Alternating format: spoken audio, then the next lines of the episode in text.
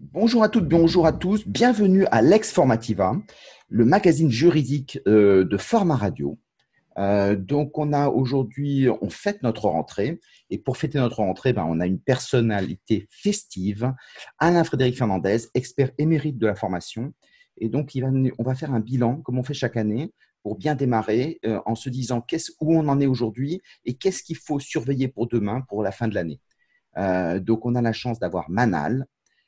et, et toute nouveauté, euh, on a ouvert aux membres de la FEN le fait de dire que s'ils veulent passer, ben, ils, feront un petit coucou et on a la chance d'avoir Laura avec nous. Bonjour. Eh bien, Manal, quelle est ta première question? Bah Déjà, euh, une revue comme chaque année, mais comme on le sait tous, on est en 2020, septembre 2020, euh, une rentrée quand même particulière. Il y a des choses qui ont changé, des annonces qui ont été faites.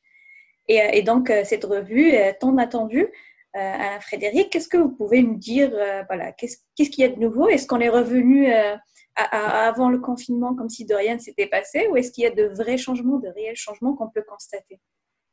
Alors, je commence par dire bonjour à tous et à toutes. Et je respecte l'orthographe, c'est-à-dire que je dois dire tous en premier avant tout, puisque le reste est à voter. Et donc, bonjour à tous et à toutes. Et bien entendu, je vais rebondir tout de suite sur la première question. Euh, ce qui a fait le confinement, enfin, un des résultats du confinement, c'est le télétravail. Télétravail qui fait faire l'objet d'un accord national interprofessionnel auquel la CFDT et la CFTC ont déjà euh, placé des, limites. Mais ce télétravail euh, a accoutumé en quelque sorte les, les salariés, en particulier cadres, à travailler à distance depuis chez eux, à se servir des outils qui sont les mêmes outils que la web class. Et donc, paradoxalement, le confinement a favorisé les web classes, c'est-à-dire que les gens se sont habitués à recevoir des formations euh, à travers un ordinateur. Euh, je pensais que, enfin, je pense qu'on a gagné entre 5 à 10 ans euh, en ce qui concerne l'évolution de, des classes à distance, puisque les gens étant un petit peu familiarisés, il y a, même la possibilité, avec la nouvelle loi, de, de permettre un équipement informatique par l'entreprise, un équipement spécifique, ainsi qu'un téléphone spécifique pour, les, pour les, ce télétravail et donc les formations. Et j'imagine que les entreprises, euh, je pense que je, je, le vois un petit peu sur le marché, vont développer beaucoup cette web class. Donc ça, c'est le premier point. Télétravail égale web class. Et ça, c'est le résultat de, de ce confinement et de ce déconfinement. Il y a des choses qui, en fait, justement, pour euh, faire que ce, télétravail bah, continue après ou euh, euh, au contraire, bah, vu qu'il y a des investissements à venir à faire, bah, on va se dire, on va revenir progressivement à, avant, comme avant, mmh. au présentiel tout court. Alors, Manal, il n'y aura plus d'avant. Il n'y aura plus d'avant. il y aura un après, bien sûr, mais il n'y aura plus d'avant. C'est-à-dire que le monde comme on l'a connu avant va changer. Et le télétravail a fait penser aux entreprises, non seulement au fait qu'on pouvait gagner des heures de transport pour les salariés, mais qu'aussi on pouvait économiser des bureaux. Et j'ai quelques exemples d'entreprises qui ont réduit la voilure, qui avaient des bureaux somptueux, qui les ont réduits énormément et ne viennent au travail que les gens par, groupe, enfin par, par, période, et ils viennent deux jours ou trois jours par semaine à l'entreprise et ils sont deux ou trois jours en télétravail. Ce qui veut dire que ça réduit les locaux. Et donc, le, un des effets du télétravail, c'est de réduire la charge immobilière des entreprises. Voilà pourquoi ça va se développer et voilà pourquoi, et j'ai le plaisir de vous l'annoncer aujourd'hui, c'est dans l'actualité d'aujourd'hui, euh, un accord national interprofessionnel euh, va euh, permettre de fixer des règles. Alors bien sûr, on va encore, on va encore hériter d'une usine à gaz avec 45 jours, des jours de RTT, des choses comme ça. Mm. Mais au total, au total il va y avoir une, une accommodation au télétravail, en particulier chez les cadres non managers. D'ailleurs, ce télétravail a un autre effet auquel on n'avait pas pensé. Là, je viens de vous parler de l'immobilier. Mais il a un autre effet, c'est le rôle des managers de proximité. Le manager de proximité, qui est un petit peu le, le, le chien de berger dans l'entreprise, celui qui va voir tous ses collaborateurs un par un dans la journée pour, pour voir comment ça va. Bien là, il, il, va les voir, il va pas les voir, il va leur téléphoner, pas leur téléphoner. Euh, et donc, c'est un, un, autre métier. Il va y avoir besoin d'une formation importante pour ce manager de proximité, ce manager intermédiaire. Il va falloir qu'il soit plus, euh, plus près à manager vraiment sur le coup, c'est-à-dire au jour le jour. Et, et je crois voir revenir ce que l'on appelait le management minute, qui a été à la mode il y a 20 ans et qui pourrait revenir. Justement, Laura avait une question. Laura. Ben, justement, c'était ça. Est-ce qu'on va être formé à se former en télétravail? Nous, je vois, on a cette problématique. On veut aller vers le télétravail, mais on a vu qu'on perdait un peu les salariés parce que bah, ça a été vite fait. On ne leur a pas expliqué les règles du jeu. Est-ce qu'on peut former un salarié pour dire voilà, le télétravail, ça va donner ça, et la formation en télétravail, ça va donner ça? Oui, oui, je crois qu'il faut formaliser tout ça. Euh, en fait, on, a créé des nouveaux dispositifs. Vous avez entendu de FEST, bien entendu, action de formation en situation de travail. Eh bien, l'action de formation en télétravail pourra se faire. C'est-à-dire qu'on formera quelqu'un à distance alors qu'il est en télétravail. Et donc, ça permettra, euh, et même peut-être de faire passer un petit peu plus de monde, euh, puisque comme il n'y a pas les transports, il n'y a pas les locations de salles, il n'y a pas toute la logistique, ça va non seulement se développer, mais en plus, le responsable de formation va avoir un métier beaucoup plus intéressant il va être un petit peu moins logisticien et beaucoup plus euh, dans l'ingénierie pédagogique. C'est vrai aussi qu'il y, a des spécificités dans, le télétravail, puisque l'écran fait écran. Et donc, ça veut dire que quand, par exemple, je fais un clin d'œil euh, en situation de présentiel, tout le monde voit à qui je fais le clin d'œil. Là, on ne sait pas, je le fais avec la caméra. Et donc, les gens se disent, c'est étrange, il a un tic. Donc, ça perd un peu son impact. Et, alors que justement, il y a d'autres façons d'animer en posant des questions, en, parlant de Laura, en parlant de Manal, en appelant systématiquement par les prénoms, il y a des façons d'animer. Mais fondamentalement, il y, a, un socle qui reste le même. Ce qui reste un peu surprenant euh, dans le télétravail, c'est que les outils français euh, n'ont pas su s'imposer. Euh, on peut penser à Global, on peut penser à des euh, Classivio, des choses comme ça. Ils, ils sont, ils sont, ils sont, ils n'ont pas profité de l'opportunité de se déployer, et ce sont euh, plutôt des entreprises. Qu'est-ce que tu en penses, Alf? Bah, Ils n'ont pas eu de, réactivité. Tu as raison. pas de réactivité, ils ont attendu, et puis une fois que le déconfinement est arrivé, ils se sont dit qu'il bah, faudrait qu'on s'y mette. Mais il y a longtemps que les autres avaient anticipé. tu as raison, Global essaye de se rattraper en ce moment, mais ils sont très très très loin euh, de, tous, les, tous les leaders de ce marché. En fait, ça, a fait le, le, lit de Zoom euh, qui est passé de 10, euh, de 10, millions de connexions par jour à 300 millions le mois suivant avec le confinement. Donc, c'est énorme. Alors que je n'étais pas très, très connu, même s'ils avaient quelques notoriétés. et puis, finalement, ils ont pris le marché, même aux GAFAM. Hein. donc, c'est assez énorme. donc, là-dessus, voilà. Donc, c'est un point de vigilance si on parle de filière de plus en plus de l'EdTech on veut structurer une filière, euh, bah, si c'est fait pour donner de l'argent aux, États-Unis ou aux Chinois euh, qui peuvent le faire aussi, dans ces cas-là, c'est un, problème qui pose. Il y a un, changement structurel euh, qui est marquant. Il y a un après, comme dit, il n'y a, pas il a plus d'avant. Est-ce qu'il y a des règles, des règles juridiques, des règles financières, des financements, des choses qui sont déjà concrètes, des choses qui s'annoncent il y a déjà l'accord euh, sur le télétravail. Est-ce qu'il y a d'autres choses euh, sur lesquelles... Euh, non, non, il, va il reste encore une réunion pour formaliser cet accord national interprofessionnel, donc il n'est pas encore mhm. signé. Mhm. Mais c'est quand même François Roux Bézieux, le, patron de la formation du, MEDEF, le patron du MEDEF, pardon, qui, qui a lancé, et comme d'habitude, ce sont les patrons qui rédigent, et il y a peu de place au syndicat pour, pour faire des modifications. Ce qui fait que la CFTC, la CGC euh, euh, vont avoir du mal à signer, vont avoir du mal à signer, mais l'accord sera quand même passé et il y aura des règles juridiques, des règles financières, donc ce sera parfaitement cadré. Et comme je disais tout à l'heure, j'ai peur quand même d'une, euh, j'ai peur d'une usine à gaz, comme on, a l'habitude de les faire en France. Donc le législateur va peut-être le modifier, j'espère dans le bon sens et dans un sens plus, on va dire plus pratique, plus opérationnel. D'ailleurs, il, y a un petit changement aussi, euh, puisqu'on est dans l'après-confinement, mais peut-être l'avant-reconfinement. J'espère que non, on le saura demain. Euh, les salles de formation, l'accès aux salles de formation euh, exige les, mêmes règles pratiquement que les écoles hein, primaires, que les, collèges, c'est-à-dire des distances, le port du masque, le port du masque pour le formateur. Alors j'ai un conseil à donner aux formateurs. Les formateurs n'ont pas à mettre leur masque puisqu'un formateur ne se situe pas à côté de ses stagiaires, il a au moins, il peut prendre 3 mètres de distance, être derrière un pupitre, et là, ou derrière un bureau ou une table, et donc là, il n'a pas besoin de mettre son masque. Donc, il faut que le formateur se batte, parce que certains salariés ont, certains apprenants ont quelques difficultés auditives, etc. Et quelquefois, ils lisent un petit peu sur les lèvres, ils, se, ils cèdent avec les lèvres, et c'est pratiquement impossible de suivre quelqu'un qui parle avec un masque. Donc, bah, d'ailleurs, notre président a eu du mal à tenir le masque l'autre jour.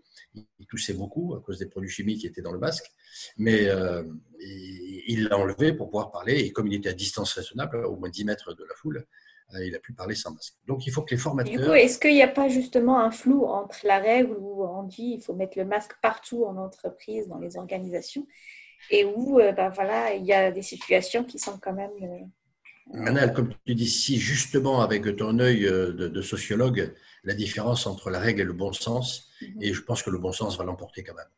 Voilà. Est-ce qu'il y a des annonces d'aménagement des règles dans ce sens ou pour l'instant euh, on est encore en point d'interrogation bah Pour l'instant, chaque centre de formation a ses propres règles en s'appuyant sur ce qu'a fait l'éducation nationale, mais ça ne tient pas la route. Hein. Mhm. voilà, euh, évitez de vous serrer la main, évitez de vous faire des bisous, évitez, voilà, ça n'empêche pas que les gens font comme d'habitude, mais ils portent un masque de manière à, donner le change. Donc euh, voilà, je, je, je, crois que le bon sens va l'emporter, c'est toi qui as raison. Et donc euh, finalement, on se dit que bah, voilà, ça, ça aura un impact peut-être sur la gestion des locaux on dit que bah, voilà, il y a le, la, le, les, les, cours à distance, par exemple, qui vont permettre d'économiser euh, sur la logistique, mais que en contrepartie, bah, le fait de, de, devoir tenir les distances va jouer dans l'autre sens. Oui, oui, oui. Est-ce que ça va voilà. Nous avons une, une, habitude depuis le Moyen Âge qui est le stage présentiel. On doit être un des derniers pays à réaliser des stages présentiels.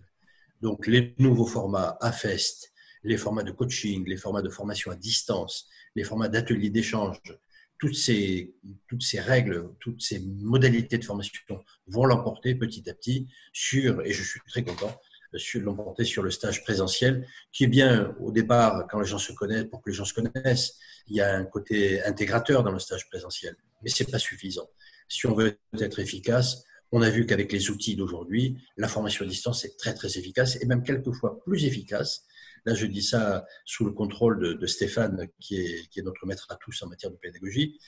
Euh, Stéphane, euh, la formation à distance permet même aux plus timides de poser des questions avec le chat privé, ce qu'ils ne peuvent pas faire euh, dans, un, dans une formation présentielle à cause du sociogramme qui les empêche de s'exprimer ou, autre. Je ne sais pas ce que tu en penses, Stéphane.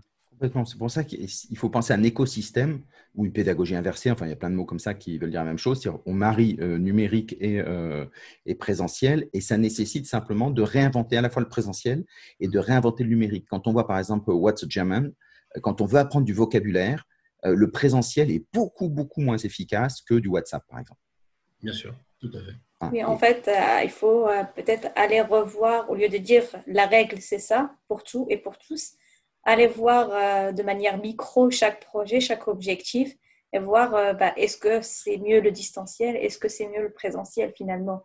Est-ce que finalement la réponse c'est qu'il n'y a pas de, bonne réponse euh, Il n'y a pas de bonne réponse. Il y, a, 40 modalités de formation. C'est celle qui ressemble le plus à la vie active, à mon travail dans ces conditions réelles qui va être le plus efficace. la grosse difficulté qu'on rencontre, c'est que les responsables de formation ne sont pas très alertes sur ces nouvelles modalités.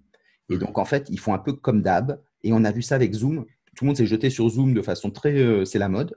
Après, ils ont dit non, non, c'est nul, euh, pour les mêmes raisons, c'est la mode. Et puis après, maintenant, ils disent non, c'est bien. Donc, au moins, la, mode évolue, donc ça, c'est bien. Mais ça veut dire qu'en fait, c'est important aussi qu'il y ait une culture EdTech, c'est-à-dire qu'on voie les modalités, qu'on comprenne ce qu'il y a à faire. Et derrière, il y a tout un travail de pédagogie euh, à écrire. Et donc, c'est le travail euh, le travail du responsable de formation, c'est de devenir un pédagogue, mais en général, ils sont pas bons pédagogues parce qu'en général, ils ne connaissent pas les modalités. Par, exemple, par exemple, dans trois semaines, j'ai une formation à distance pour un géant suédois de l'ameublement. Euh, et donc, euh, je, leur envoie le cours avant. Ils en prennent connaissance 15 jours avant. Et après, j'interviens à distance, mais alors avec le le plus, le bonus expert, c'est-à-dire que je réponds à leurs questions et je ne suis pas là en train de passer du contenu. Parce que passer du contenu à distance, c'est un petit peu mortel. Donc voilà, très bien Laura. Oui, parce que du coup, c'est un peu le risque sur le distanciel, on ne risque pas de perdre certains. Donc, Tout à l'heure, Stéphane disait qu'on peut essayer de les interpeller en les, en les appelant par leur prénom pour essayer de les faire réagir. Mais après, il y a aussi la rigueur de chacun, malheureusement, qui des fois. Euh, c'est là, c'est le rôle de la pédagogie, en fait. C'est-à-dire que quand on fait, par exemple, des groupes de travail, donc il y a un timing à donner. Euh, quand on prend Zoom, euh, alors tous les logiciels ne le permettent pas, mais en général, souvent ça, le favorise. Donc on fait des sous-groupes, on, on, fait des restitutions. Et donc, comme on fait en présentiel où il n'y a pas quelqu'un qui parle tout le temps pendant une journée, bah, on peut faire plein de, choses hyper mmh. intéressantes. ça coûte rien, sauf qu'il faut que quelqu'un réécrive. Or aujourd'hui, Zoom, tout le monde s'est jeté dessus parce qu'on s'est dit, bah, c'est tout ce qu'il y a. Et ben derrière, qu'est-ce qu'on fait hein? Il y a un tableau interactif, on peut faire des sondages, on peut faire. Il y a plein de possibilités. Euh, donc, c'est plein de possibilités. C'est pas l'animateur qui doit le faire, c'est le pédagogue. Qu'est-ce que j'écris comme histoire? C'est-à-dire, j'ai des objectifs pédagogiques et en quoi je m'en rapproche. Et c'est là où c'est un vrai travail d'écriture passionnant parce que quand on parlait de WhatsApp, on te parle d'Instagram, bah, il y a plein d'outils magiques euh, qu'on a, sauf qu'on s'aperçoit que les outils un peu classiques, bah, ils sont pas bons. Ce qu'est WebEx, bah, ils n'avaient pas les sous-groupes, donc on pouvait travailler dessus. Teams non plus n'a pas les sous-groupes jusqu'à présent, donc c'est compliqué. Donc ça veut dire qu'en en fait, il faut connaître les outils et puis après se dire, vu les potentiels qu'il y a aujourd'hui qui vont encore bouger, comment j'écris mon histoire et donc la pédagogie est passionnante parce qu'en fait, aujourd'hui, ce n'est pas des gens qui reproduisent, ce n'est pas des experts comptables de la formation, c'est-à-dire des gens qui avaient l'habitude de reproduire un peu les mêmes schémas. Aujourd'hui, ce sont des créatifs. il y a plein de possibilités nouvelles extraordinaires. Ce que Cisco, alors Cisco c'est Webex, euh, appelait le, la vidéoification de la formation. C'est-à-dire qu'en fait, euh, ce qu'on appelle les learner euh, content, generated content, c'est-à-dire que ce sont les apprenants eux-mêmes qui filment et qui amènent du contenu. C'est quelque chose qui marche très bien. On a Sort, par exemple, qui fait ça très bien. Euh, et, donc, ce sont, au lieu de se dire, on va prendre des experts qu'on va payer une fortune, ben, on demande aux gens de terrain comment ils font. Et pour arriver à faire ça, ça veut dire qu'il faut avoir toute une logique d'animation de, communauté. Et donc, c'est un travail d'écriture. Mais si moi, je ne sais pas faire une communauté, je ne sais pas comment ça marche, je ne sais même pas monter des vidéos, ben, ça veut dire que je vais faire du présentiel parce que je suis nul. nul Juste un point pratique. Juste un point pratique pour nos amis euh, formateurs. Euh, quand j'anime maintenant des, séances, des webclass, euh, je, sur une journée, je fais quatre séances d'une heure et demie avec une demi-heure de pause entre chaque. C'est-à-dire, je commence une première séance d'une heure et demie, une demi-heure de pause, une heure et demie, le repas, puis une séance d'une heure et demie, une pause et une séance d'une heure et demie pour terminer, ou quelquefois un petit peu plus courte. Mais dans tous les cas, laisser une demi-heure entre, les, entre les quatre séquences. Voilà, ça c'est un point technique que je voulais préciser. Il y a un autre sujet que, dont je voulais sur lequel je voulais vous alerter, parce que c'est une véritable révolution, c'est euh, que le gouvernement voudrait favoriser le changement de branche. On voudrait que les salariés puissent quitter une branche pour aller dans une autre. Ça, c'est une véritable révolution parce que depuis le Moyen Âge, là encore, il y avait des corporations et on est encore, corporatiste en France. Et quand on est dans une branche, on n'est pas dans une autre. Les, les branches euh, passent des accords en permanence et accord sur accord pour garder en quelque sorte leurs salariés faire qu'ils ne puissent pas aller ailleurs. C'était même le cas dans les branches des, de ceux qui étaient les, les non pas les, les, les mais les agessifs, euh, qui étaient en quelque sorte le fongicide de branche. Donc là maintenant, on va favoriser la traversée de la rue, comme dirait notre président. On va dire aux gens, votre métier va peut-être disparaître, on en cherche dans une autre branche, donc allez-y. Et, et, donc on va demander une véritable révolution au, patron des branches en leur disant euh, attirez et permettez euh, aussi à vos salariés de, de, quitter la branche pour aller dans une autre branche si vous voulez leur garantir un emploi. On est dans le cadre du maintien de l'employabilité, article 63-21, mais ça tout le monde le connaît par cœur maintenant. Et pour le responsable de formation, comment est-ce qu'il gère ça? Alors le responsable de formation, il peut gérer ça en travaillant surtout sur les soft skills, donc les, ces formations transverses sur lesquelles on apprend à se servir des outils euh, réseaux sociaux, des outils informatiques, des bases de données. On apprend à travailler en équipe, on apprend à, à, travailler à distance. Donc en fait, c'est surtout sur des soft skills qu'on doit former parce que ça permet justement d'aller dans n'importe quelle branche. Mm. Alors que si je travaille sur le produit lui-même ou sur euh, du, de l'économie, euh, de, l'écologie du système en soi-même, euh, je, je, favorise le, la, l'immobilité dans la branche. Or, c'est pas ce qu'il faut. Si on veut sauver des emplois, il faut que les gens puissent changer de branche. D'ailleurs, on a euh, favorisé l'alternance.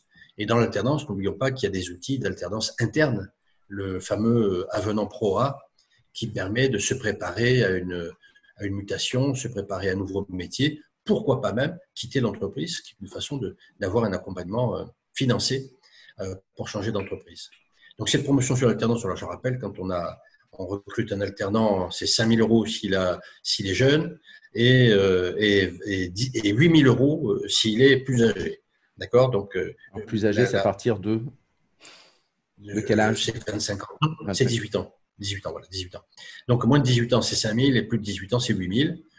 ça fait quand même, ça met du beurre dans les épinards, d'autant qu'il y a des bonus pour les plus de 45 ans, qu'il y a des bonus pour les handicapés, qu'il y a des bonus pour ceux qui donc euh, moins de bac plus 2. Donc au total, on peut faire un bon jackpot quand on recrute en alternance. Et ça, il va falloir euh, euh, que je prenne mon bâton de pèlerin, que j'aille convaincre un grand maximum d'entreprises mmh. qu'on peut gagner de l'argent, qu'il y a beaucoup d'argent dans la formation. D'ailleurs, le plan de relance du gouvernement injecte un argent, un, un, pognon de dingue, hein, là encore je reprends notre président, un pognon de dingue dans la formation, avec le FNE formation, Hein, dont on a déjà bien profité. Le, Donc, il est maintenu Il est maintenu et même renforcé. Il y a de l'argent qui est encore euh, mis dessus.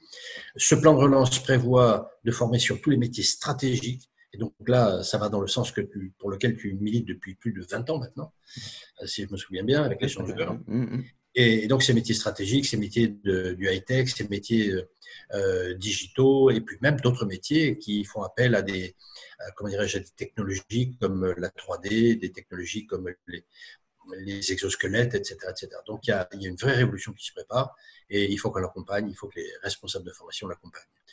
La digitalisation de la formation, on en a déjà parlé. Et puis l'autre point, on va dire, de vigilance dont je voudrais vous parler, c'est un changement de nom qui a l'air euh, complètement, euh, complètement anodin. C'est que les CEPIR, les comités paritaires interrégionaux qui remplaçaient les fonds GESIF, changent de nom. Ils s'appellent maintenant les associations de transition professionnelle, les ATPRO. Alors pourquoi c'est révolutionnaire? Ben, Tout simplement parce qu'on met beaucoup d'argent dedans, et donc il y aura deux fois plus d'argent que ce qu'il y avait pour le CIF. C'est énorme. Mm. On arrive à des budgets colossaux pour favoriser la, transition professionnelle, en mettant d'ailleurs son, CPF à l'intérieur.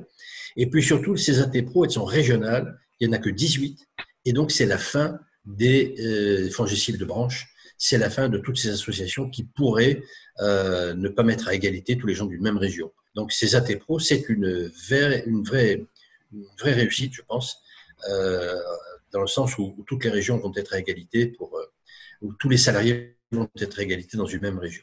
Ça n'empêche pas que d'une région à l'autre, il y aura C'est à l'initiative du salarié. En fait, c'est l'ancien CIF. C'est l'ancien CIF, sauf qu'il a deux possibilités. Il peut, il peut euh, démissionner ou pas. S'il démissionne, il est considéré comme chômeur.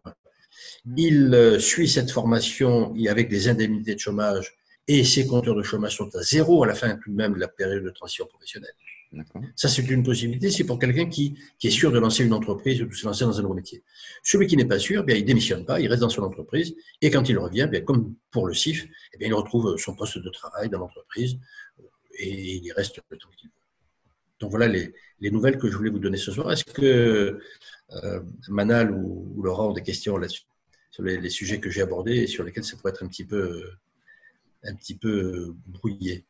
On a, on a eu plein d'informations, plein d'informations enrichissantes. Après, on pourrait détailler peut-être euh, certains points, par exemple, euh, la nouvelle de, de, capacité euh, qu'on donne aux salariés de, de, changer de métier, changer de branche. Est-ce que ça s'accompagne? Est-ce que déjà, c'est, on en est où? Et est-ce que ça s'accompagne avec des règles de financement Vous avez parlé tout à l'heure de, de, de, l'apprentissage qui peut être un outil, mais est-ce qu'il y en a d'autres Qu'est-ce qu'on en sait jusque-là ou est-ce qu'il faut attendre un peu les nouvelles que ça arrive? Alors, l'outil au-dessus de tous les outils, celui qui vraiment fait la différence, mhm. il est écrit en 2014, c'est le CEP, le Conseil en évolution professionnelle. Vous vous rendez compte qu'il y a 40 000 professionnels en France à la disposition gratuite des salariés pour analyser leur métier actuel, analyser le marché, puisque tous les chiffres sont consolidés, des 3000, euh, il y a 3000 euh, bassins d'emploi en France, tous les chiffres sont consolidés. On sait quels sont les métiers qui se développent, ceux qui ne demandent pas de main-d'œuvre, ceux qui en demandent, quelles sont les formations, quels sont les diplômes qui permettent d'accéder à, ce métier après une formation. Et donc, les financements aussi. Je prends l'exemple de la PEC, que j'ai eu le, plaisir et l'honneur de suivre euh, récemment pour les former sur le CEP. Eh bien, la PEC, il y a même un pool financier qui s'est créé de 15 personnes pour réfléchir à tous les financements, aux 250 financements qui permettent de se former. Et donc, euh, l'outil de base, c'est le, le CEP. Et le conseil que je pourrais donner à tous les salariés, y compris aux responsables de formation, si vous avez un salarié qui s'interroge sur son avenir, qui veut avoir un projet professionnel, que j'aurais peut-être détecté d'ailleurs au cours de l'entretien professionnel, s'il a un projet professionnel, destination le CEP. Il va voir le CEP en toute confidentialité. Il construit son projet, il voit s'il est finançable, s'il est réalisable, s'il a besoin d'une formation longue ou courte. Et à partir de là, il y a deux hypothèses. Ou bien il veut changer de métier ou progresser dans l'entreprise et c'est l'avenant proie. Ou bien il veut quitter l'entreprise, changer de métier, changer de branche, etc. Et dans ce cas-là, c'est euh, la transition professionnelle. Donc les deux outils sont financés, mais pensez en amont les conseils du CEP. Le conseil en évolution professionnelle, c'est vraiment le, chaînon manquant qu'on a rajouté dans le système, dans l'écosystème de la formation, comme dirait euh, Stéphane. Et, aujourd'hui, ça marche bien le CEP euh, J'ai eu des échos comme quoi ça avait du mal à démarrer. Oui, ça a beaucoup de mal à démarrer parce que les entreprises s'en méfient, alors que d'abord, elles ont une obligation légale au cours de l'entretien professionnel à donner euh, l'adresse du CEP le plus proche à leurs salariés, donc les, quatre opérateurs officiels, plus l'opérateur qui a été désigné par euh, appel d'offres le 5 décembre 2019. Donc tous ces opérateurs doivent être, euh, doivent être connus des salariés. Et les entreprises ont peur que le salarié ait dit de quitter l'entreprise. C'est faux et archi faux. Quand il vient en entretien professionnel, s'il est d'abord allé voir le CEP, il sait s'il lui est possible d'accéder à des entreprises plus facile. Et moi, je conseille à toutes les entreprises de favoriser le CEP pour leurs salariés. Il va pouvoir, il va pouvoir agir en toute connaissance de cause. J'ai vu que Laura réagissait sur le droit d'information. Oui, sur l'obligation de donner l'adresse euh, du CEP aux salariés. Nous, j'avoue que de notre côté, on a sensibilisé parce qu'il fallait sensibiliser sur la réforme. Donc, euh, quitte à faire une passe, euh, on a vraiment tout traité sur la réforme. Mais euh, non, pendant les entretiens, non, on n'en parle pas. C'est vrai. Ah, vous êtes obligé d'en parler. C'est le cahier des charges. Ça, on en parlait déjà dans le cahier des charges du 16 juillet 2014. Donc, mais il faut le temps de s'habituer. Ça fait que six ans. Donc, il va falloir que les entreprises s'habituent et, pensent à le faire. Le nouveau cahier des charges, d'ailleurs, euh, l'a confirmé. Donc, il faut absolument parler ou mentionner cet entretien par écrit au cours de l'entretien dans l'arrêté ministériel du 16 juillet 2014. D'accord. Voilà. Mais la France euh, met toujours beaucoup de temps à appliquer les lois. On préfère la remplacer par une autre loi avant qu'elle soit appliquée. La politique de relance euh, qui a été, avec l'investissement qui va, euh, qu'on évalue entre 1 milliard et 1, milliard 5 à peu près pour la formation professionnelle, euh, s'orienterait davantage a priori sur les jeunes Parce qu'il y, a un gros problème des jeunes. Il y a 700 000 euh, personnes qui rentrent chaque année sur le marché du travail. Vu qu'on est en récession, bah, il n'y a plus de marché de travail, hein, donc c'est ça le problème. Et donc forcément, bah, ils vont être tous au chômage. Donc qu'est-ce qu'on en fait de tout ça? C'est une responsabilité très lourde c'est pour ça que ça s'adresse aux jeunes. En priorité, ce sont les jeunes, parce que ces 700 000, il ne faut pas qu'ils aillent tout de suite euh, à, Pôle emploi euh, dès leur première année d'activité. Alors certains partent à l'étranger, mais c'est devenu impossible à cause des, restrictions de circulation. Mais avant, tout le monde partait à l'étranger. J'ai fait des, des, promotions entières. Là, maintenant, ça a été il va falloir découvrir son propre pays. Il va falloir que les entreprises recrutent des alternants. Ils vont y trouver des avantages parce que l'alternance, ce n'est pas uniquement un travailleur manuel, ça peut être jusqu'à un euh, bac plus 5, hein, les, mmh. Master 2. Donc, euh, on peut voir tout type d'apprentissage. On peut même demander à des salariés âgés de redevenir apprentis en suspendant leur contrat. C'est une facilité qui existe depuis au moins 20 ans, mais dont personne ne parle. Donc, les, premiers, les prioritaires, ce sont les, les jeunes. Ensuite, ce sont les gens qui sont euh, moins bien formés, c'est-à-dire ceux qui n'ont pas un bac plus 2 ou un bac pro. Ça, c'est la deuxième priorité. Et ce qu'on voit apparaître dans tous les dispositifs. Et la troisième priorité, ce sont les seniors, parce qu'on se dit qu'à 45 ans, un senior a encore au moins 17 euh, ans à passer dans l'entreprise, sinon 20. Est-ce que j'avais vu, euh, j'avais vu une étude qui montrait euh, que quand euh, un jeune, donc je trouvais le chiffre assez parlant, quand un jeune rate son entrée sur le marché du travail, en moyenne il rentre à 21 ans, quand il rate son, son entrée dans le marché du travail, 10 ans après, il a toujours le même écart par rapport à quelqu'un qui a réussi. Donc ça veut dire que quand on se plante dès le départ, on s'est planté toute sa vie. alors, je, connais mal ces statistiques-là, mais je suis plus sur l'aspect juridique. Mais mm. effectivement, euh, effectivement, on, a intérêt à, réussir son entrée. Donc, réussir son entrée, c'est aussi, lorsqu'on cherche du travail, aller voir un CEP. Mm. C'est-à-dire se dire, est-ce que je suis prêt pour ce métier? Quel est le marché? Où est-ce que les zones dans les, bassins d'emploi sont les plus favorables? Euh, Voilà, et, on reçoit des conseils. Même un jeune qui n'a pas encore travaillé peut aller euh, profiter du CEP Dès lors qu'il a un projet professionnel, oui, absolument dès lors qu'il a un projet professionnel, ou même une petite activité partielle. Le simple fait qu'il ait un petit CDD, dès lors que dès son premier CDD, il est éligible au, CEP. Donc ça vaut la peine. On a droit autant de visites qu'on veut avec des professionnels, on a même le droit de choisir son professionnel. Si on n'est pas content de l'un, on peut en demander un autre.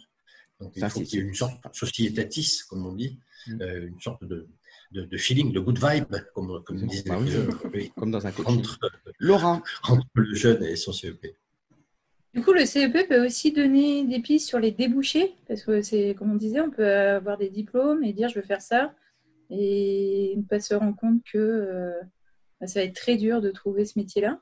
Oui, dans l'outil principal du CEP, de tous les CEP, hein, les, quatre opérateurs officiels qui étaient, euh, il n'y a plus les fonds gestifs, mais il y a quand même Pôle emploi, il y a la PEC, il y a les missions locales et la GFIP, donc euh, Cap Emploi. Ça, ce sont quatre opérateurs officiels qui s'adressent à tous les publics, privés et publics. En revanche, il y a un opérateur par région qui a été désigné et qui, lui, euh, s'adresse uniquement au secteur privé. Euh, tous ces opérateurs ont un outil commun et cet outil commun, ce sont des bases de données qui leur permettent de connaître toutes les demandes et toutes les offres de formation sur l'ensemble des 3000 bassins d'emploi. Ça, c'est extraordinaire. On n'en parle pas, alors que c'est, d'abord, c'est un investissement colossal. Et puis, c'est un, travail extraordinaire. Et surtout, c'est une connaissance que n'ont même pas Pôle emploi et que, n'avait pas Pôle emploi, ni la PEC, que n'avait pas le gouvernement.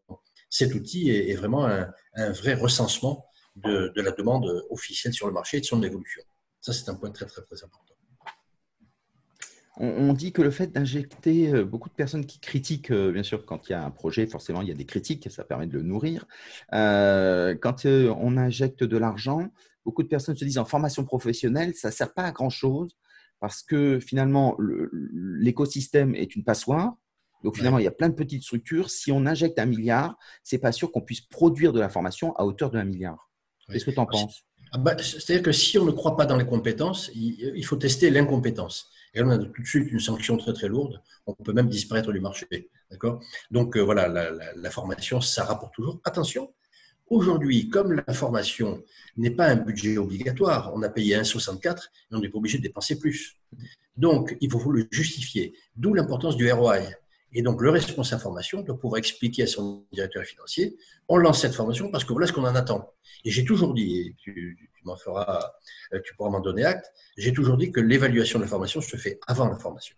C'est-à-dire qu'on doit évaluer ce que la formation va rapporter, sinon c'est pas la peine de faire la formation. Si on n'a pas d'indicateur de succès, si on n'a pas de, de, de moyens de vérifier que la formation a été rentable, qu'elle a rapporté quelque chose, si on n'a pas mis les managers dans le coup, si on ne les a pas impliqués pour la pré-formation, eh bien, donc ça ne servait à rien de dépenser l'argent. Alors tout à l'heure, tu disais un milliard, un milliard et demi injecté, c'est beaucoup plus. Officiellement, c'est un milliard et demi, mais n'oublions pas que tout l'argent qui repartait autrefois du FPSPP, des fonds gessifs et des OPCA et qui remontait à l'État, Stéphane Lardy, justement, a interdit. Et aujourd'hui, tout revient à France Compétences, reverse dans l'alternance. Donc, c'est pas 1 à 1,5 milliard, c'est près de 3 milliards euh, de plus qu'il y a dans la formation professionnelle. Et je pense qu'avec ça, on peut faire du bon travail.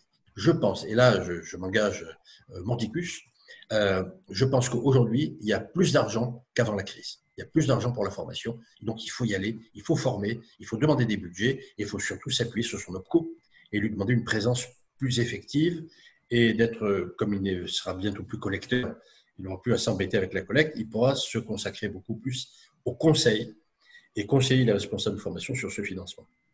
C'est des choses que tu vois euh, en, signaux faibles, le fait de, conseiller les responsables de formation?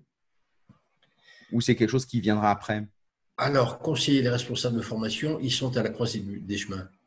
Ils peuvent disparaître, les responsables de formation. C'était le cas avant le DIF en 2004. Hein. Euh, ils étaient en train de disparaître. Ils pourraient disparaître s'ils ne prennent pas le tournant de la digitalisation et surtout s'ils ne prennent pas le tournant du ROI, c'est-à-dire d'expliquer au comité stratégique et au comité de direction à quoi sert la formation. Sinon, ben, ils, vont, ils vont être sous-catégorisés. On aura des assistants formation euh, au sein d'un bloc compétences euh, GPEC ou même de la DRH. Donc, si on veut, si les responsables formation veulent aujourd'hui exister, ils en ont la possibilité, ils peuvent aller chercher de l'argent à l'extérieur, ils peuvent expliquer comment cet argent est utilisé au travers du ROI, ils peuvent se digitaliser et ils peuvent développer euh, ces nouvelles technologies de formation. S'ils ne le font pas, bah, ils disparaîtront. Vous avez un très bon article qui avait été écrit sur, euh, le titre a beaucoup plu, donc c'est pour ça que je dis qu'il est très bon, c'est euh, Le responsable de formation est mort, vive le responsable des apprenants. Et, et ça montre quelles sont les grandes tendances, qu'est-ce qu'on met derrière les mots. Euh, parce que sinon, effectivement, tu as raison, il n'y a pas vocation à rester, d'autant plus qu'avec l'industrialisation euh, des process. Comme tu dis, on n'a pas besoin de formation, on a besoin de compétences.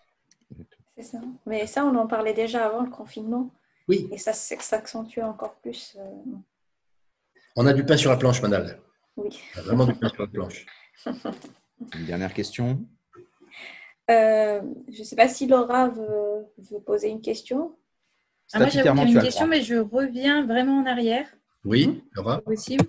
Moi, c'est plus sur le FNE. Donc, on a dit que le dispositif continuait. Il mhm. continue jusqu'à quand? Et est-ce qu'il évolue? On est toujours avec une modalité de 1500 euros par salarié et un seul salarié à la fois? Alors, la modalité de 1500 euros est une modalité technique. C'est-à-dire que ce n'est pas un plafond. Jusqu'à 1500 euros, on n'a pas besoin de justifier, mais si on a besoin d'une formation de 3000 euros et qu'on a l'ingénierie pédagogique et qu'on peut la justifier, eh bien, le FNE paiera les 3 000 euros. Enfin, le, la, la, la, directe paiera les 3 000 euros. Donc, euh, ce n'est pas un plafond 1500 euros. Hein. Il faut bien se mettre d'accord là-dessus. C'était le plafond automatique qui permettait aux OPCO de ne pas faire trop de gestion, de ne pas être obligé d'aller faire trop d'enquêtes. Donc, dès lors qu'une formation faisait moins de 1500, elle était automatiquement payée par la directe. Au-dessus de 1500, il faut justifier. Et donc, là, les OPCO ont un petit peu plus de travail. Donc, euh, retenez bien, ce n'est pas un plafond les 1500. Le deuxième point, c'est que le système est mis en, est en continu s'inédié, c'est-à-dire on ne sait pas jusqu'à quand. Euh, il est renforcé, c'est-à-dire qu'au travers du PRIC, des plans régionaux d'investissement dans les compétences, on a plusieurs milliards de plus, on peut dire jusqu'à 5 milliards de plus, on est à 15 milliards, on est à 20 milliards. Et même les modalités, on peut appliquer des FNE, des, des formations FNE, y compris sur du présentiel, et donc on n'est plus sur de l'arrêt de travail avec la formation à distance. Donc le, Là, il y a un véritable effort du gouvernement pour développer la formation. Et je tiens à leur tirer mon, chapeau. Je le fais rarement pour les gouvernements. Et du coup, il y a toujours la notion de chômage partiel? Pas du tout. Pas du tout. On peut la dépasser. On peut dépasser le chômage partiel. Il peut y avoir un besoin euh, de, ce qu'on appelle euh, euh, mutéco, mutation économique dans l'entreprise à cause justement de la crise. Il peut y avoir tout un tas de prétextes. Le tout, c'est de justifier. Et donc, c'est un financement supplémentaire. Ce n'est pas un financement qui, se limite au chômage partiel. C'est ça qui est très intéressant. Donc, est-ce que finalement, on peut mettre toutes les formations dedans? Bien sûr, oui, oui, oui. Dès lors qu'on le justifie par une raison économique ou une raison euh, euh, très, très importante euh, pour le marché, pour l'entreprise, qui se retrouve confrontée à une situation de crise importante. Et très souvent, le Covid à lui seul explique, la Covid, pardon, explique à elle seule les risques. Et déjà, si le responsable de formation fait le travail ROI, peut-être que ça peut être une base intéressante pour euh, euh, ce que tu as dit, le BAVA, pour commencer. Oui, ça peut être une base absolument. D'ailleurs, je leur conseille d'aller voir euh, sur Alf les chats de la formation. J'ai un, un, tuto consacré au ROI avec la possibilité de télécharger le, PDF. Donc, il y a 16 méthodes pour démontrer le ROI. Si on n'en trouve pas au moins une dans les 16, c'est que réellement la formation n'a pas intérêt à être mise en œuvre. Ce serait de l'argent gaspillé. Allez, dernière question. Est-ce qu'il y a des dates importantes d'ici à la fin de l'année à surveiller? Donc l'ANI, sans doute. L'ANI, oui, l'accord sur, euh, l'accord sur le télétravail qui va être très, très, très important.